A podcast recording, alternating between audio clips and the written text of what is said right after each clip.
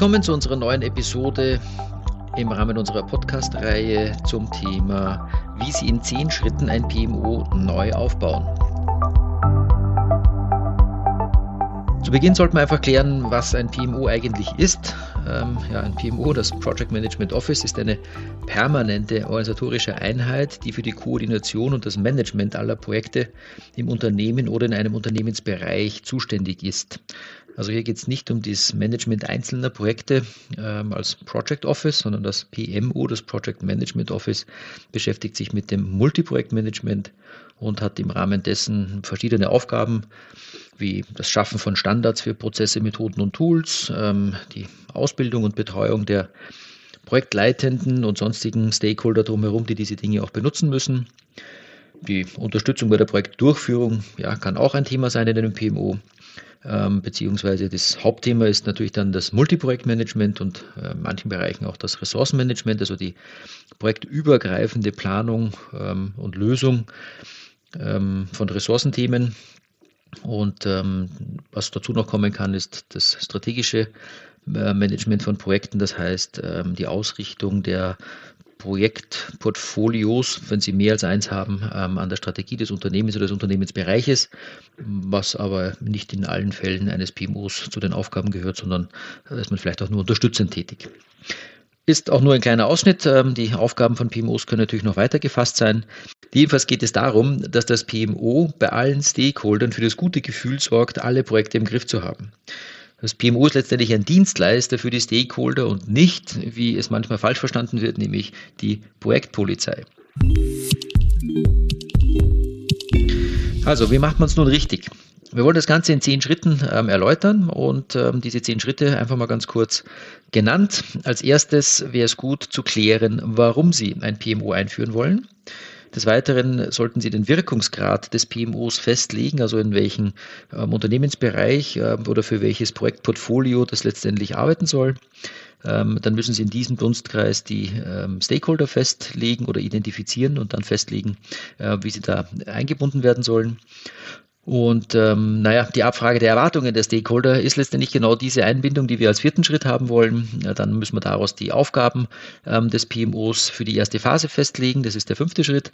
Äh, der sechste Schritt ist dann äh, das Festlegen des Portfolio-Meetings. Ich gehe davon aus, dass wir ähm, eine feste Institution als Portfolio-Meeting brauchen, wo sich äh, die entscheidenden Stakeholder zusammensetzen, um das Projektportfolio letztendlich auch ja, anzuschauen oder präsentiert zu bekommen und Entscheidungen zu treffen wie gesagt, der sechste Schritt. Äh, der siebte Schritt wäre dann die Einführung einer Projektliste in einem zentralen Tool. Ich glaube, das ist ganz einfach sozusagen. Wir ähm, brauchen eine Liste von allen Projekten, äh, über die wir sprechen. Das muss technisch natürlich untermauert sein und dafür brauchen wir sicherlich ein zentrales Tool, eine zentrale Datenbank. Der achte Schritt wäre dann die Definition des Projektauftrags und des Statusberichts. Das sind zwei Dinge, die auf jeden Fall zusammengehören und die ganz klarerweise definiert werden müssen und ja auch letztendlich die Grundlage für die Inhalte der Projektliste bilden. Der neunte Punkt wäre dann das Messen der Projekterfolge. Ähm, und wenn ich einen Projektauftrag und einen Statusbericht habe, kann ich ja sehen, wo wir stehen, also kann ich Erfolg messen.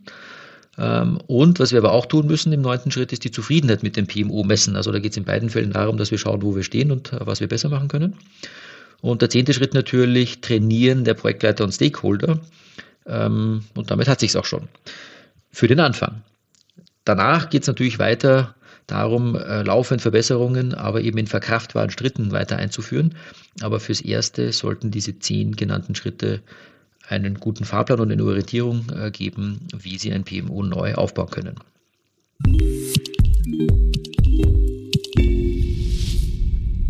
Der erste Schritt. Warum wollen Sie ein PMO einführen? Ähm, es wäre gut, wenn Sie einfach mal die Ausgangslage als Begründung für die Ziele und zum Vergleich für Verbesserungen definieren. Das heißt, äh, was ist denn bis jetzt eigentlich schiefgelaufen?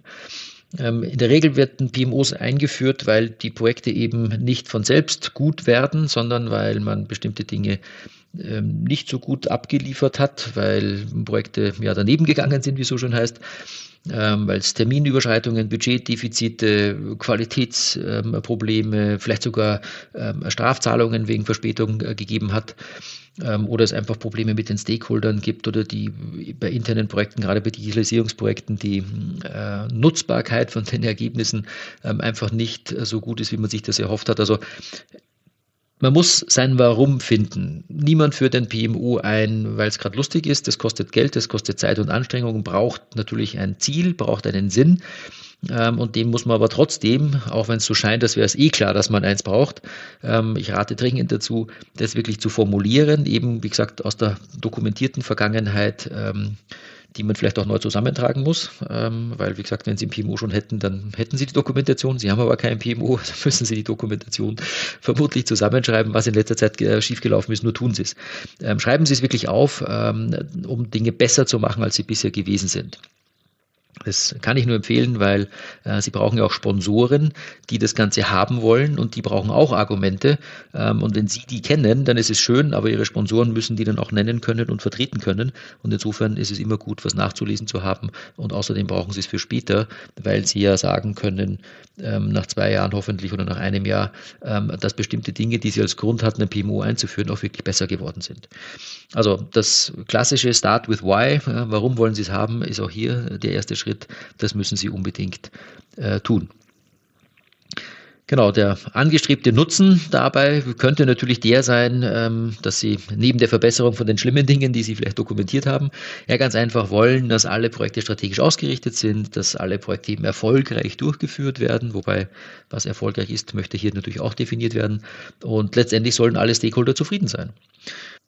Genau, ein weiterer Nutzen kann sein, dass äh, der Reifegrad als solches insgesamt erhöht werden soll. Das ist aber auch die Frage, wie messe ich das? Naja, wenn ich einen höheren Reifegrad habe, kann ich vielleicht mehr Projekte durchziehen. Das kann gerade im Bereich, wo äh, Projekte entsprechend mit Kunden abgerechnet werden, dazu führen, dass es einen höheren ähm, Unternehmensumsatz gibt, einfach weil wir mehr Projekte machen können. Ähm, es kann aber auch sein, dass einfach nur der ähm, Ressourcensatz, Ressourceneinsatz optimiert werden soll. Das trifft sicherlich alle Arten von Projekten und Umgebungen zu. Ähm, oder auch die Minimierung eben von Terminkosten und Aufwandsüberschreitungen, Minimierung von Projekten Marktrisiken und letztendlich die Maximierung ähm, des Unternehmenserfolges. Also alle diese Gründe, die Sie da finden, rate ich Ihnen dringend aufzuschreiben. Das ist immer ganz klar Schritt Nummer eins. Schreiben Sie es auf. So, Schritt zwei. Es geht darum, den Wirkungsbereich des PMOs festzulegen. Der Wirkungsbereich eines PMOs kann natürlich das gesamte Unternehmen betreffen. Das wäre dann an, Unternehmens, an Unternehmensleitung anzusiedeln, also vielleicht als Stabsstelle der Geschäftsführung. Es kann aber auch sein, dass es nur IT-Projekte betreffen soll. Dann ist es klassischerweise eben eine Stabsstelle ähm, der IT-Leitung oder es betrifft ihre RD-Abteilung. Dann ist es vielleicht äh, eine Stabsstelle der Produktentwicklung. Oder Sie sind überhaupt ein Unternehmen, das ähm, ja, davon lebt, Kundenprojekte ähm, durchzuführen, dann wäre es wiederum das Thema, dass Sie eventuell ähm, an, ja, an Sales oder eben entsprechend wiederum an der Unternehmensleitung, die äh, für die Projektdurchführung oder für den Verkauf der Projekte zuständig ist, ähm, dass Sie dort dranhängen. Also ganz klar, ähm, es gibt nicht ein PMO sowieso für die ganze Unternehmung, sondern es gibt ein PMO vielleicht auch für verschiedene Bereiche. Könnte also auch sein, dass Sie zwei oder drei PMOs haben und zum Schluss ähm, ein Unternehmens-PMO oben drüber haben. Klassischerweise beginnt Effizienz äh, dort, wo die Wertschöpfung passiert, ähm, eben oft im Entwicklungsbereich oder wie gesagt im Bereich der Kundenprojekte. Oder wenn es um interne PMOs geht, dann äh, beginnen diese auch häufig an der Stelle der, ähm, äh, der, der IT, ähm, weil im Rahmen von den vielen Digitalisierungsprojekten, die in letzter Zeit gemacht wird, einfach festgestellt wird, dass ähm, aus der IT heraus sehr viele andere ähm, ja, Personen letztendlich involviert werden müssen, aber man dort keinen Zugriff hat und man einfach die Steuerung dieser Projekte, die aus der IT heraus äh, kommen, beziehungsweise wo IT ja der Dienstleister ist, um dem Fachbereich etwas zu liefern, dass das aber trotzdem immer eine schwierige Konstellation ist ähm, und deshalb man ein PMO braucht, um dir die ganzen Querverbindungen ähm, und auch die, ähm, die Abhängigkeiten über verschiedene Teams und Abteilungen im Unternehmen hinweg besser sichtbar zu machen und ähm, hier auch Zusagen, die intern gegeben werden, ähm, dass man das alles besser einhalten kann und einfach ja die Projekte, die da laufen, besser steuert. Also es ist wirklich wichtig, das ganz am Anfang zu setzen äh, oder festzulegen, welche Projekte sollen von dem neu zu schaffenden PMO wirklich ähm, ja, betreut werden. Ähm, das ja, muss man tun. da führt kein Weg dran vorbei. Ähm, und Sie müssen das wirklich ganz klar formulieren, was das sein soll. Also welche Projekte sollen es sein und welche sollen es nicht sein. Und wie gesagt, wenn Sie mehr als ein PMO haben, dann ja, haben Sie mehr als ein PMO. Vielleicht brauchen Sie oben drüber dann halt auch noch eins. Der dritte Punkt ist die Identifikation der Stakeholder. Im zweiten Punkt haben wir ja festgelegt, was der Wirkungsbereich sein soll. Und nun geht es darum, dass die Personen, die in diesem Wirkungsbereich ähm, ja agieren und mit Projekten zu tun haben, äh, zu identifizieren und mit diesen Leuten dann letztendlich in einem nächsten Schritt festzulegen, was die von dem PMO erwarten. Aber jetzt im dritten Schritt geht es erstmal darum, die überhaupt äh, zu identifizieren. Es ist im Prinzip eine klassische Aufgabe wie in jedem ähm, Einführungsprojekt und die Einführung eines PMOs ist ein Projekt, ähm, dass man sich um die Stakeholder kümmert und einfach mal schaut, wer ist das, welche Position haben die, welchen Einfluss haben die, ähm, also wollen die ein PMO haben, sind die eher dagegen und ähm, in beiden Fällen natürlich die Frage, welchen Einfluss haben sie, also ähm, können die wirklich was verhindern oder umgekehrt können die wirklich was beschleunigen und weiter fördern, weil sie an entsprechender Stelle stehen.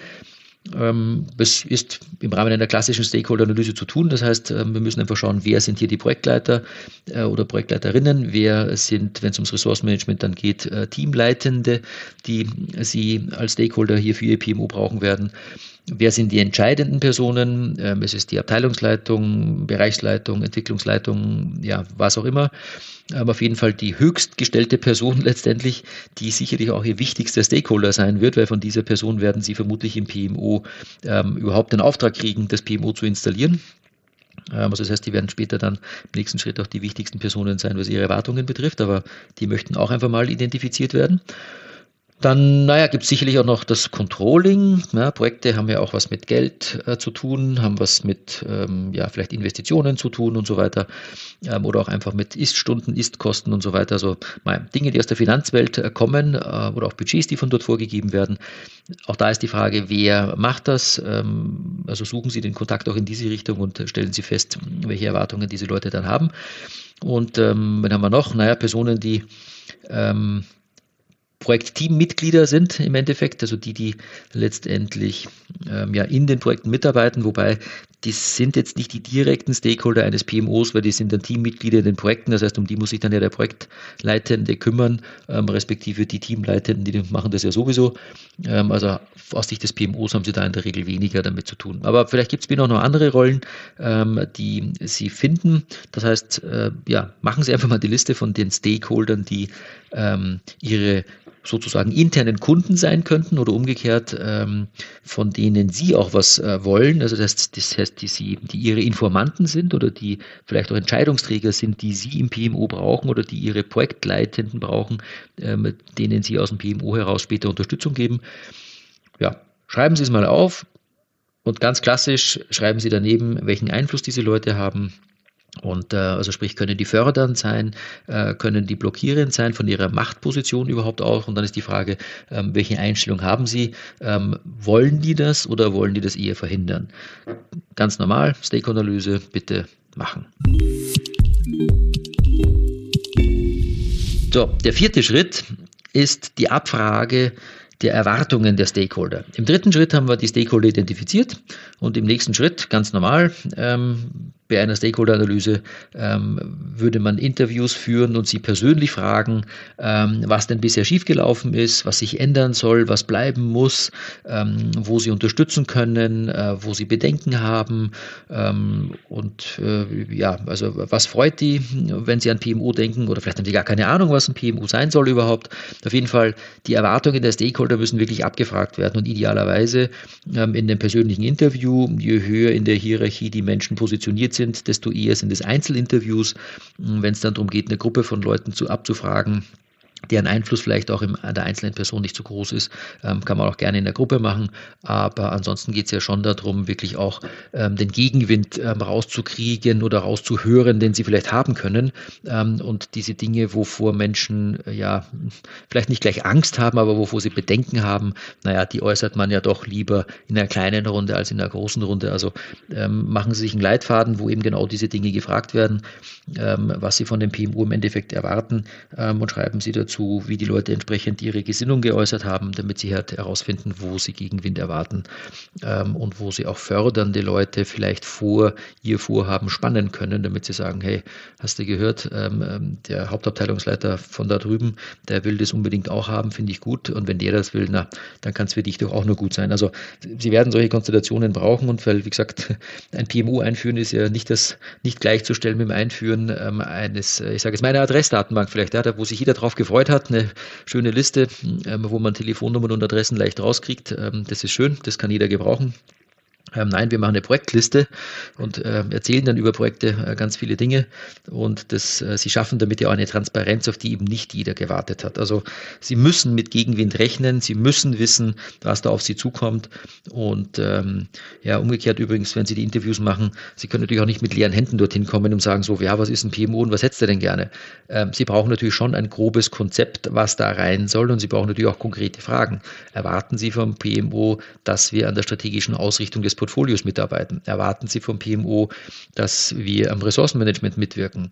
Oder erwarten Sie vom PMO einfach nur, naja, dass wir schöne Multiprojektberichte zusammenstellen und sonst nichts? Oder ja, sollen wir uns um die Projektleiterausbildung kümmern? Sollen wir das sogar vielleicht selber machen? Sollen wir ein Tool betreiben? Soll das wer andere machen?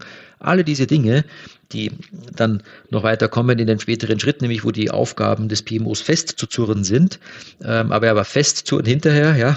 Sie brauchen jetzt dann vorher bei den Interviews erstmal eine klare Erwartungshaltung von den Stakeholdern und dafür brauchen Sie natürlich schon auch eine Ahnung, wo es denn hingehen soll.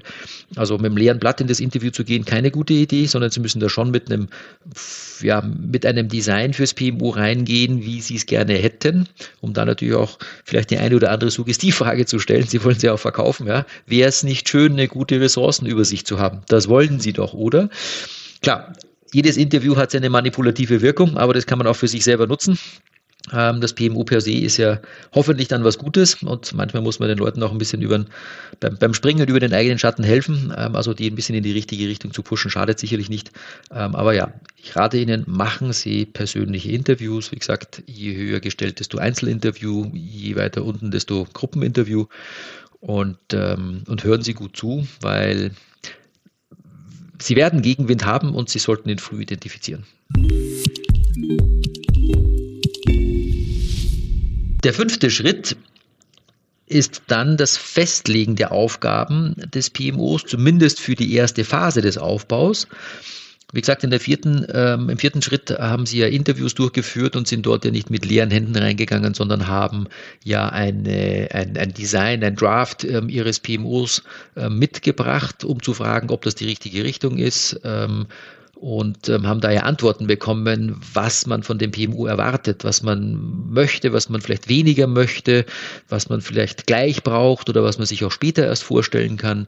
Jedenfalls ist es jetzt im fünften Schritt an der Zeit, alle diese Sachen zusammenzuziehen und daraus jetzt wirklich einen Auftrag fürs PMO zu formulieren, den ihr Sponsor, also vermutlich naja, die leitende Person, ähm, dessen Stabsstelle sie im PMU bilden. Und das PMU ist meistens eine Stabsstelle und selten eine, eine Linienposition. Gibt es natürlich auch. Ähm, war in einem der Schritte davor, dass man festlegt, wo es hängt. Ähm, wie gesagt, in den meisten Fällen ist es eine Stabsposition. Ähm, aber in Unternehmen, die sehr viele äh, Projekte als Geschäft auch haben, also wirklich als Kundenprojekte, kann es natürlich auch sein, dass es eine Linienfunktion ist, weil es ja wirklich direkt Geschäfts wirksam ist, was in den Projekten passiert. Während bei produzierenden Unternehmen, wo Entwicklungsprojekte im Portfolio sind, der direkte Einfluss des Entwicklungsprojektes ja nicht gegeben ist, sondern erst über den Verkauf der daraus entwickelten Produkte. Das heißt, dort ist vermutlich die Produktion am höheren Hebel. Ähm, aber ja, wie auch immer Sie dort äh, positioniert sind, ähm, der Sponsor ähm, der äh, letztendlich auch ihre Stelle oder das ganze PMO insgesamt genehmigt hat, ist hier sicherlich ähm, die wichtigste Position, äh, die dahinter stehen muss, um diesen Auftrag dann ja auch zu unterschreiben. Ähm, und auf ähm, ja, je breiteren Beinen der steht, desto besser ist es. Deshalb haben wir im vierten Schritt ja auch die Interviews durchgeführt. Und im Endeffekt äh, geht es darum, das jetzt wirklich auf den Punkt zu bringen und ähm, wie gesagt, eine, eine, erste Phase zu haben und danach ähm, vielleicht auch eine Idee, eine Roadmap von weiteren Aufgaben, die später kommt oder die später kommen, dann auch ähm, zu identifizieren. Also vielleicht fangen Sie eben tatsächlich mit der Definition von, von Prozessen und Methoden an, ähm, führen in dem Rahmen vielleicht ähm, rudimentär auch ein Tool ein, das auf einer Datenbank basiert und eben es überhaupt erlaubt, eine Multiprojekt-Datenlandschaft ähm, aufzubauen Sie werden dann sicherlich Leute ähm, schulen müssen, die das, äh, die das bedienen können sollen und ähm, werden, naja, eben möglicherweise ein, äh, ein Portfolio-Meeting ähm, führen müssen oder führen sollen, ähm, was äh, zu den Aufgaben gehört. Und alles, was in diesem Meeting dann letztendlich besprochen werden soll, müssen Sie dann ja beschaffen. Ähm, und daraus ergeben sich verschiedenste Aufgaben, um diese Informationen herbeizukriegen, die dann als Entscheidungsgrundlage in diesem Portfolio-Meeting ähm, benötigt werden. Also daraus bilden sich dann natürlich eine ganze Menge Aufgaben ab. Ähm, aber ja, die müssen Sie auch mal aufschreiben. Und Sie können nicht alles auf einmal machen. Sie müssen schon damit rechnen, dass Sie ja Monate, wenn nicht auch ähm, ja, ein, zwei, drei Jahre brauchen, um dorthin zu kommen, wo Sie hinwollen. Ähm, ich glaube nicht, dass es Ihnen gelingen wird, innerhalb von drei Monaten mal kurz ein PMO auf die Beine zu stellen, das dann auch gleich alles kann. In drei Monaten hat man hoffentlich eine Projektliste und eine Ahnung, was man machen soll, hat alle Stakeholder interviewt ähm, und hat einen guten Fahrplan und einen guten Anfang. Ähm, und danach wird es ein paar andere Monate dauern, um das zu etablieren. Naja, und dann kann man sich mit der weiteren, ähm, mit dem weiteren Ausbau äh, beschäftigen. Aber Sie müssen aufschreiben, was ihre Aufgaben sind und auch, was ihre Aufgaben eben nicht sind. Genauso, wenn Sie ein Projekt aufstellen, steht im Projektauftrag ja auch drinnen, welche Ziele Sie haben mit diesem Projekt und welche Nicht-Ziele es gibt. Gerade beim PMO ist es sehr einfach, dass man Dinge von Ihnen erwartet, die, naja, schon auf Ihrer Roadmap stehen, aber halt jetzt noch nicht implementiert sind.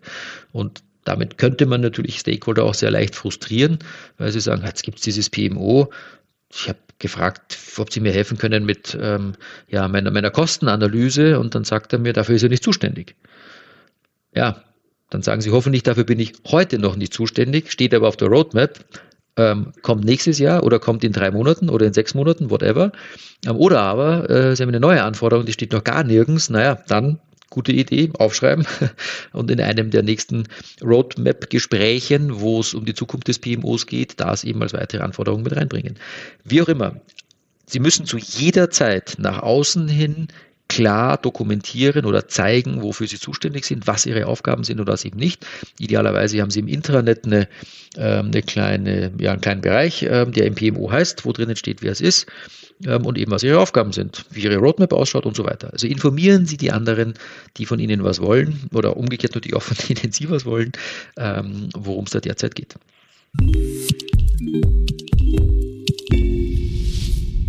Ja, im sechsten Schritt werden wir das Portfolio-Meeting definieren und ich kann mir nicht vorstellen, dass es ein PMO gibt, das kein Portfolio-Meeting macht. Das äh, ja, gibt es prinzipiell schon. Es gibt PMOs, die sind einfach nur da, um Berichte zu schnitzen. Ähm, aber das ist für mich kein PMO, das ist eine Berichtsabteilung. Das verdient den Namen PMO aus meiner Sicht nicht. Ein PMO ist ein Project Management Office und nicht ein, ein äh, PRO, ein Project Reporting Office, ja, könnte man es vielleicht nennen.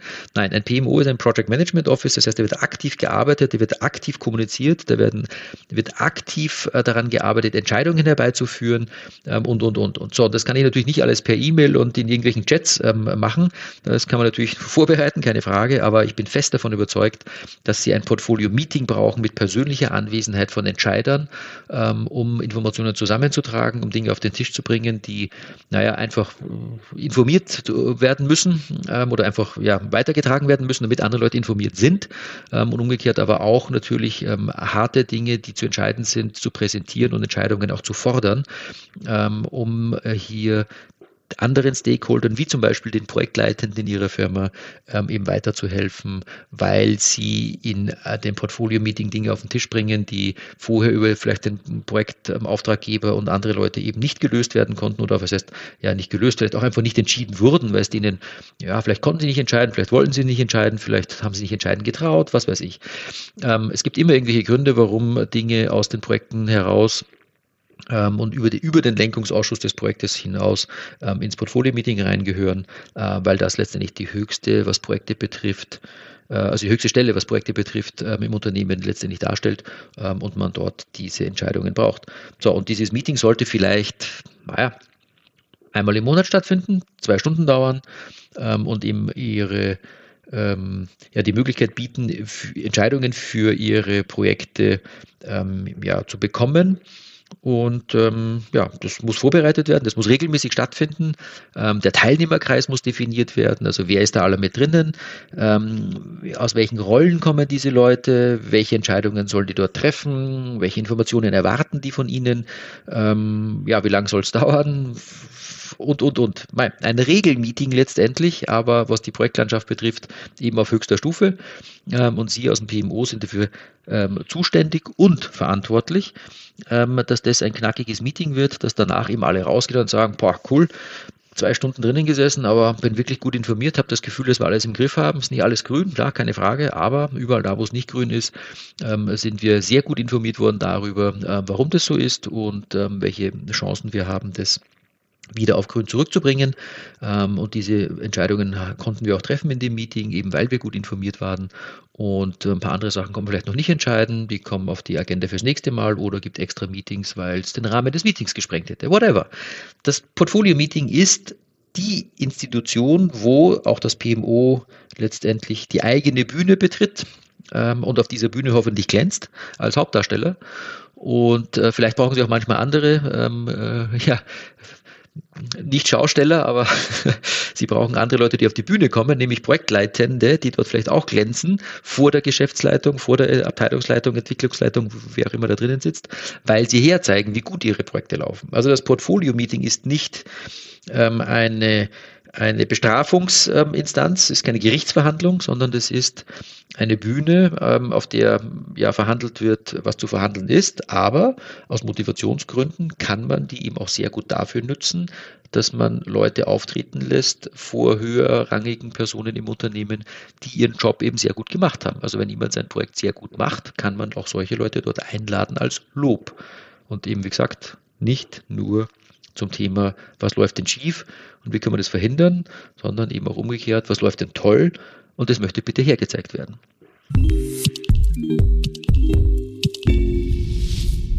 Der siebte Punkt ist äh, das Einführen einer zentralen Projektliste.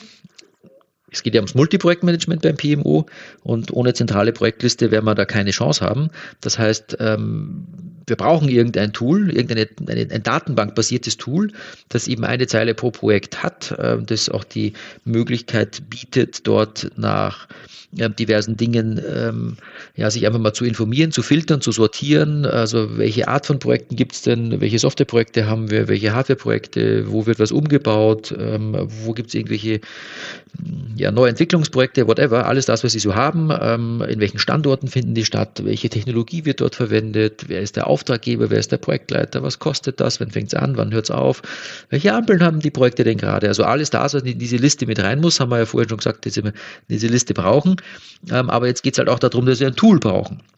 Ähm, und dieses Tool muss äh, Berechtigungen verwalten können, weil die Projektliste ja sicherlich auch ähm, nicht in vollem Umfang der gesamten Belegschaft zur Verfügung steht. Also in manchen Unternehmen schon, aber in den meisten Unternehmen gibt es dann schon äh, Berechtigungen ähm, die man natürlich auch setzen können muss. Also klare Anforderungen, ähm, dass es jetzt keine Excel-Liste ist. Wenn eine Excel-Liste machen Sie auf und sehen Sie ganz oder gar nicht. Also ja, das ist ein guter Einstieg, aber vermutlich nichts, ähm, was man dann dauerhaft auch publizieren könnte, weil Sie dann immer irgendwie was rauskopieren müssen, was für die Allgemeinheit dort doch nicht ist und dort solche Sachen.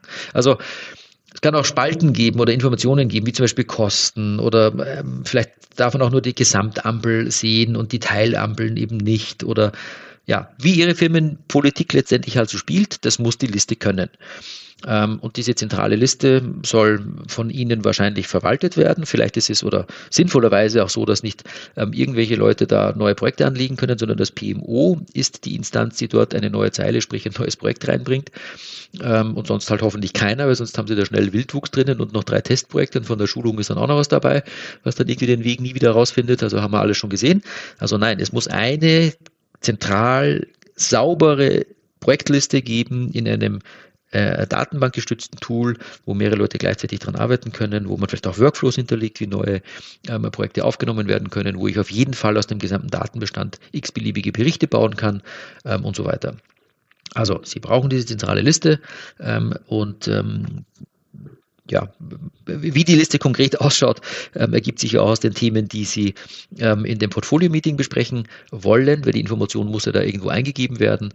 Ähm, aber ähm, ansonsten ist es auf jeden Fall auch ähm, so, dass Sie aus dieser Liste filtern können müssen. Sie müssen aus dieser Liste herausfinden, welche von den vielleicht 100 Projekten sind denn jetzt die, die ich mir in dem Portfolio-Meeting nächsten Dienstag anschauen möchte. Da müssen Kriterien drinnen sein, die Sie filtern können. Klar, das können die roten Ampeln sein, das kann einfach nur die Größe des Projektes sein, weil Sie sagen, ich möchte mir alle großen roten Projekte anschauen. Wenn Zeit bleibt, schaue ich mir auch ein kleines rotes Projekt an. Zusätzlich schaue ich mir alle Projekte an, die Entscheidungsbedarf angemeldet haben. Also vielleicht gibt es eine Spalte, die heißt einfach nur, ich habe Entscheidungsbedarf im PMO. Ja, bitte. Der Entscheidungsbedarf wird natürlich kommuniziert und Sie tragen das dann rein. Also dieses Projekt wird in dem Portfolio-Meeting behandelt, obwohl seine Ampel wunderbar grün leuchtet. Noch. Ja, wenn Sie nichts tun und Entscheidungen versäumen, wird es in Zukunft vielleicht gelb und später rot sein. Also nein, wir wollen auch keine Ampeln missbrauchen. Ähm, ähm, also alles das ja, muss man berücksichtigen, wie man mit dieser Liste umgeht. Was mache ich damit? Wann brauche ich die? Was soll da alles rein? Ähm, aber hundertprozentig sicher ist, dass es ein zentrales, datenbankgestütztes Teil sein muss, weil viele Leute gleichzeitig daran arbeiten werden wollen. Ähm, und sie wollen ja die Daten da auch einfach abziehen. Sie wollen ja, wenn dann später der Statusbericht aktualisiert wird, das nicht mit Copy und Paste darüber übertragen, sondern die Projektleiter sollen den Statusbericht möglicherweise in einer, in einer Webform, also im, im, im, in, einem, in einem Browser, ein Formular kriegen, wo sie es ausfüllen oder vielleicht auch teilweise vorausgefüllt wird aus dem Projektplan heraus. Anfang, Ende, Summe der aktuellen Stunden, ähm, Summe der noch geplanten äh, Kosten und was weiß ich was alles. Das sind ja Dinge, die aus den Projektplänen sowieso rauskommen sollen. Und die sollten natürlich automatisierterweise in diese Liste mit rein. Und diese ganzen Prozesse muss man sich, wie gesagt, erstmal für den ersten Schritt überlegen. Und an dieser Liste werden Sie vermutlich noch eine ganze Menge in Zukunft weiterschrauben, ähm, aber wir brauchen einen Anfang. Und wie gesagt, Sie können es gerne in Excel zusammentragen, aber Sie brauchen bald, nämlich da, sobald es dann wirklich zum Leben ähm, erweckt wird und äh, regelmäßig aktualisiert werden soll, werden Sie ein zentrales Tool in der Datenbank brauchen.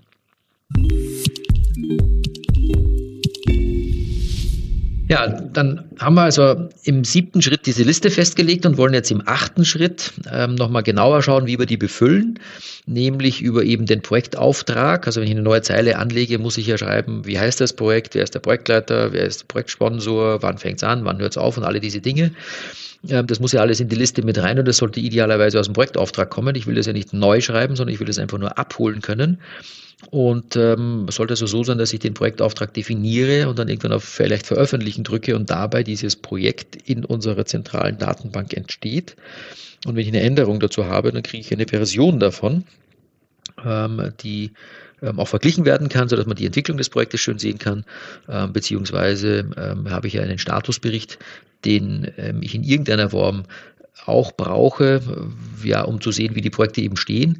Ähm, und auch das sollte natürlich ähm, eben automatisiert in diese Projektliste rüberkommen. Also wir wollen das nicht ähm, von anderen Leuten schreiben lassen und wir kopieren uns dann ein paar Sachen raus, damit es dann in unserer Excel-Liste erscheint. Nein, wie gesagt, für den Anfang gerne, aber nicht für den Dauerzustand, sondern es sollte ein Tool sein, das es den einzelnen projektleitenden Personen erlaubt, einen Statusbericht sozusagen live auszufüllen, zu speichern, beziehungsweise dann auch zu veröffentlichen, ähm, je nachdem, wer halt dann was sehen darf, aber auf jeden Fall Copy und Paste bitte nicht, sondern das sollte ein System sein, wo das natürlich ähm, der Reihe nach, ähm, ja, was ist der Reihe nach, also wo das auf Zuruf ähm, gemacht werden kann ähm, und Sie das nicht selber machen müssen.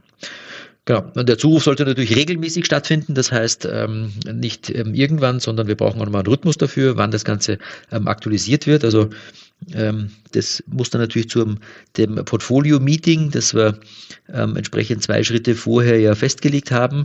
Das hat ja einen Regeltermin, also brauche ich auch hier regelmäßig das Update ähm, aus dem Statusbericht.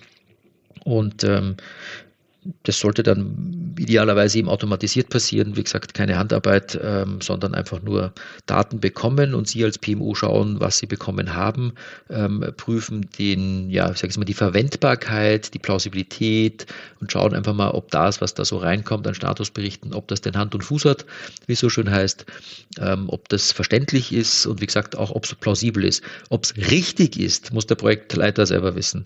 Ähm, aber Sie sollten im PMO natürlich schon checken, ob es plausibel plausibel ist.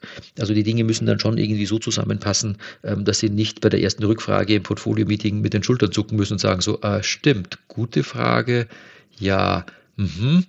Äh, gehe ich doch mal raus und frage den Projektleiter. Nein, schlechte Variante. Das haben sie hoffentlich vorher gemacht. Das heißt, ähm, die Definition der Statusberichte beinhaltet ja auch den Prozess, wie und wann es abzugeben ist. Und da planen Sie bitte eine Schleife ein, zeitlich gesehen zumindest, dass Sie Zeit haben, die Dinge, die Sie bekommen, zu sichten und im Zweifelsfall eben nochmal an den, äh, an den Autor zurückzugeben mit Fragen, mit Ergänzungen, ähm, damit es eben Hand und Fuß hat und damit Sie das alles verstanden haben, was da drinnen steht, damit Sie es anderen auch erklären können, ähm, weil Sie sind dann im Endeffekt das Sprachrohr. Wenn der Statusbericht zu groß ist, weil Sie Riesenprojekte haben oder manch großes Projekt, wie auch immer. Es ist allerdings immer auch eine gute Variante, nicht alles in den Statusbericht reinschreiben zu müssen, sondern halt ganz einfach auch die projektleitenden Personen ähm, in ein Portfolio-Meeting mit einzuladen, ähm, anstatt die zu quälen und dann den 17-seitigen Bericht zu ähm, schreiben zu lassen. Also 17 ist vielleicht ein bisschen viel, aber 7 sehe ich regelmäßig. Ähm, ja, mein Credo ist, ein Statusbericht sollte erstmal für alle Projekte gleich sein, mit einer gleichen ersten Seite. Eine Seite oder das Deckblatt, wie auch immer, äh, ja, erste Seite bleiben wir dabei, ähm, die sollte für alle Projekte mehr oder weniger gleich sein. Ähm, und danach gibt es je nach Projektsorte eine zweite, dritte, vierte, fünfte Seite. Vielleicht für große Projekte natürlich dann das Thema Risikomanagement, für Investitionen ähm, mehr Kostenbetrachtung, äh, für langlaufende Projekte vielleicht eine Meilenstein-Trendanalyse und was auch immer dazu gehört. Ähm, wäre alleine ein abendfüllendes Thema für einen Podcast. Wie sieht ein Statusbericht aus? Heute sind wir dabei, die zehn Schritte für den Aufbau des PMOs zu klären. Und bezogen auf den Statusbericht wollen wir es dabei jetzt auch belassen. Also Sie müssen, nachdem Sie die Liste der Projekte definiert haben, den Projektauftrag und den Statusbericht klären, weil diese Projektliste aus diesen beiden einfach automatisiert gespeist werden soll.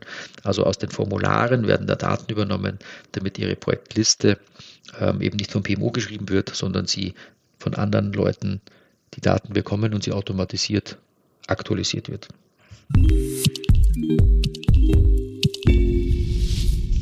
Im neunten Schritt wollen wir uns jetzt mit der Messung des Projekterfolges und der Zufriedenheit des PMOs beschäftigen. Ähm, wir haben ja jetzt schon eine ganze Menge geschafft. Äh, wir haben ähm, ein Portfolio-Meeting, wo wir regelmäßig Dinge aus der Projektliste und aus Projektauftrag und Status und so weiter ähm, äh, zur Diskussion stellen oder eben darüber informieren und Entscheidungen einfordern und so weiter. also das heißt, wir haben jetzt eine gute Grundlage geschaffen, um jetzt auch Dinge messen zu können und zwar messen im Sinne von naja, werden denn diese klassischen äh, Dinge aus dem magischen Projektmanagement-Dreieck eingehalten? Also wie schaut es aus mit der Zielerreichung? Wie schaut es aus mit äh, Terminüberschreitungen oder eben der Budgeteinhaltung und so weiter? Also alles das kann man ja messen, wenn man jetzt dann auch mal Daten hat. Und nachdem wir einen Auftrag ähm, ja vergeben haben, wo hoffentlich auch eine Baseline drinnen steht, kann ich mit dem Statusbericht, der den aktuellen Zustand des Projektes eben bezüglich Kosten, Terminen und Inhaltes ähm, aufzeigt, kann ich ja Differenzen messen und kann einfach so ja, ganz einfach ähm, Abweichungen feststellen und kann ähm, diese Abweichungen auch über alle Projekte aus der Projektliste zusammenfassen und kann dementsprechend fürs gesamte Portfolio ähm, einen Trend äh, darstellen über die Zeit, also Monat für Monat letztendlich die Daten zur Seite legen und dann ähm, über die Snapshots all dieser Monate dann halt mal eine Grafik drüber ziehen und mal schauen, wie sich das so entwickelt. Und da können Sie solche Dinge wie Budgetüberschreitungen, Terminüberschreitungen, das kann man einfach aggregieren und mal schauen, ob das in Summe mehr oder weniger wird. Muss man natürlich schauen, wie man das macht, im Verhältnis zur Projektlaufzeit, also nur die Tage und nur das Geld ähm, zu zählen ähm, und das aufzuschreiben, ist vielleicht ähm, ja auch eine gute Idee, aber die bessere Idee ist natürlich, das ins Verhältnis zu setzen und da ähm, mit prozentuellen Methoden zu oder prozentuellen Werten zu arbeiten, ähm, weil ich habe ja nichts davon, wenn ich bei zehn Projekten dann sage, wir haben so viel ähm, Kostendefizit und ein halbes Jahr später haben sie dann 50 Projekte ähm, und vergleichen das mit den Zahlen von früher und freuen sich, dass das immer noch so ist. Ähm, ja, wahrscheinlich bei 50 Projekten die Zahlen von 10 zu haben, macht Sinn. Das wäre tatsächlich gut. Ähm, aber Sie brauchen sich umgekehrt nicht ärgern, dass Sie bei der fünffachen Anzahl von Projekten dann auch einfach ein höheres, einen höheren Wert an dieser Stelle haben, was die Defizite betrifft. Klar, mehr Projekte, mehr Defizit meistens. Also da muss man schon schauen, wie man die Zahlen wirklich darstellt. Ähm, aber ja, das ist ein bisschen Zahlenmechanik ähm, und man möchte ja schon diesen Nutzen des PMOs darin auch finden, dass Projekte besser laufen. Also werden Sie eine geeignete Metrik finden müssen, um über die Zeit nachzuweisen hoffentlich, dass die Erfolge der Projekte besser werden. Also weniger Defizite auf der zeitlichen Schiene und auf der Budgetschiene und eben einen, ja, eine bessere Ausprägung von Zielerreichung. Ähm, kann man ja alles auf der Kurve darstellen, beziehungsweise auch die schiere Anzahl ähm, im Verhältnis der Gesamtanzahl von roten, gelben und grünen Projekten hat vielleicht eine positive Entwicklung, weil sie aus dem PMO heraus ja dafür sorgen, dass Projektleitende besser arbeiten können, dass sie von ihnen geschult werden, dass sie unterstützt werden, dass auch Projektsponsoren besser, äh, also Projektsponsoren, Projektauftraggeber besser eingebunden werden, dass die Ziele klarer sind, weil sie endlich einen klaren Projektauftrag haben, weil sie rechtzeitig Statusberichte geliefert haben und all diese Dinge, ähm, die ja indirekt auf das Projekt dann ähm, einwirken und hoffentlich zu besseren Ergebnissen führen, weil sie weniger Dinge verabsäumen, weil sie rechtzeitig gegensteuern können. Und das müsste sich doch dann irgendwann auch in Zahlen bemerkbar machen. Und ähm, wenn Sie als PMO in zwei Jahren noch im Sattel sein wollen, dann sollten Sie irgendeinen Nutzen nachweisen können. Sie wären ansonsten ein weiteres Mitglied im Club der ehemaligen PMO-Leiter, weil Sie es nicht geschafft haben, ähm, einen Nutzen zu bringen oder zu zeigen. Gebracht haben Sie ihn vielleicht, nur nachweisen konnten Sie ihn nicht. Ähm, ja, dann wie gesagt, äh, willkommen im Club. Ähm, schöner wäre es, wenn Sie im Club der erfolgreichen Projektleiter zu finden wären, ähm, indem Sie das nämlich rechtzeitig beherzigen und von Hause aus dran denken, dass Sie einen Nutzen nachweisen müssen und die Missstände, die es jetzt vielleicht gibt, auch deutlich dokumentieren, haben wir im ersten Schritt ja schon gesagt, warum machen Sie das überhaupt? Naja, die Dinge ziehen Sie jetzt auch wieder aus der Tasche und schauen sechs Monate später drauf und sagen Sie mal, gucken Sie mal, schauen Sie mal, ähm, was denn schon alles besser geworden ist. Idealerweise können Sie es ja vielleicht sogar schon bezahlt hinterlegen, aber bitte bitte, bitte, ähm, ja, sorgen Sie dafür, dass Sie, dass Sie das messen können. So, und was anderes sollten Sie auch messen, nicht nur in den Projekten, sondern eben auch die Zufriedenheit mit dem PMO direkt weil die Erfolge in den Projekten können Sie ja nur indirekt ähm, erwirken, es sei denn, Sie stellen Projektleiter aus dem Team des PMOs. Klar, dann sind die Projektleiter des PMOs für den Projekterfolg verantwortlich, dann sind sie da näher dran. Ähm, aber meistens ist es ja nicht so. Ähm, meistens gibt es ja Projektleiter, die nicht im PMU angesiedelt sind. Das ist in der Regel nur in sehr großen Organisationen zu finden. Ähm, dort allerdings eine sehr erfolgreiche Variante. Ähm, und ähm, insofern wirken sie meistens ja nur indirekt über die ja, Unterstützung der, der Projektleiter ähm, auf den Erfolg der Projekte ein. So, aber ihre Arbeit insgesamt als PMO sollten sie sich trotzdem auch nochmal ähm, testieren lassen. Das heißt, ich empfehle Ihnen, eine Umfrage zu machen, zum Beispiel nach jedem Portfolio-Meeting. Also das Portfolio-Meeting findet vielleicht einmal im Monat statt. Dort sind zwei Geschäftsführer, äh, drei Hauptabteilungsleiter ähm, und noch zwei andere dabei. Also weiß nicht, sieben, acht, neun Leute. Und von denen wäre es doch schön, wenn Sie nach Ihrem zweistündigen Auftritt ähm, nochmal kurz ein Pro und Con abfragen oder ganz einfach sich mit Sternchen belohnen lassen.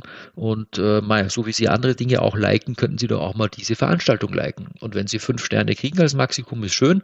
Und wenn Sie dann zwei Jahre später gefragt werden, ob das PMU denn was bringt, naja, dann haben Sie eine Auswertung, wo die höchst beteiligten Personen Sie ähm, naja, nach zwei Jahren 24 Mal bewertet haben ich glaube, da kann man schon schön was darstellen. Und gehen wir mal davon aus, dass Sie Ihre Arbeit gut gemacht haben und ähm, Sie haben im Schnitt, keine Ahnung, Sternchen im Wert von 4,2 bekommen. Ich würde sagen, das ist dann schon die Antwort auf die Frage, ob Sie was gebracht haben. Sie sorgen nämlich bei den höchstrangigen Personen im Projektumfeld für eine Zufriedenheit, die auf einer Skala von 5 bei über 4 liegt. Ich glaube, da braucht man nicht viel ergänzen. Das ist dann klar. Die Leute sind zufrieden, die zufrieden sein müssen.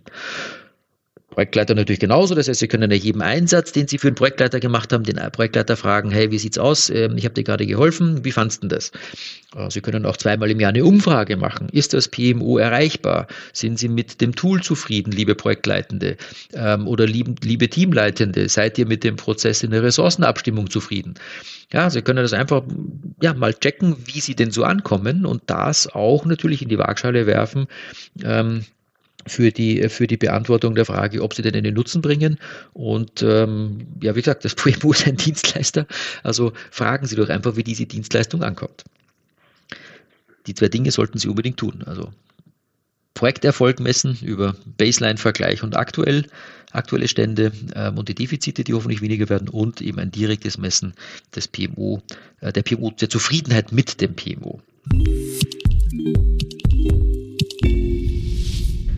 So, letzter Schritt ist Nummer 10. Ähm, ja, trainieren Sie die Projektleiter und Ihre Stakeholder. Alles das, was Sie sich ausgedacht haben, ähm, muss ja in Dauer ähm, etabliert werden. Es ähm, müssen Projekte ja, äh, ja über lange Frist ähm, gepflegt werden. Es müssen auch neue Projektleitende geschult werden, die dazukommen.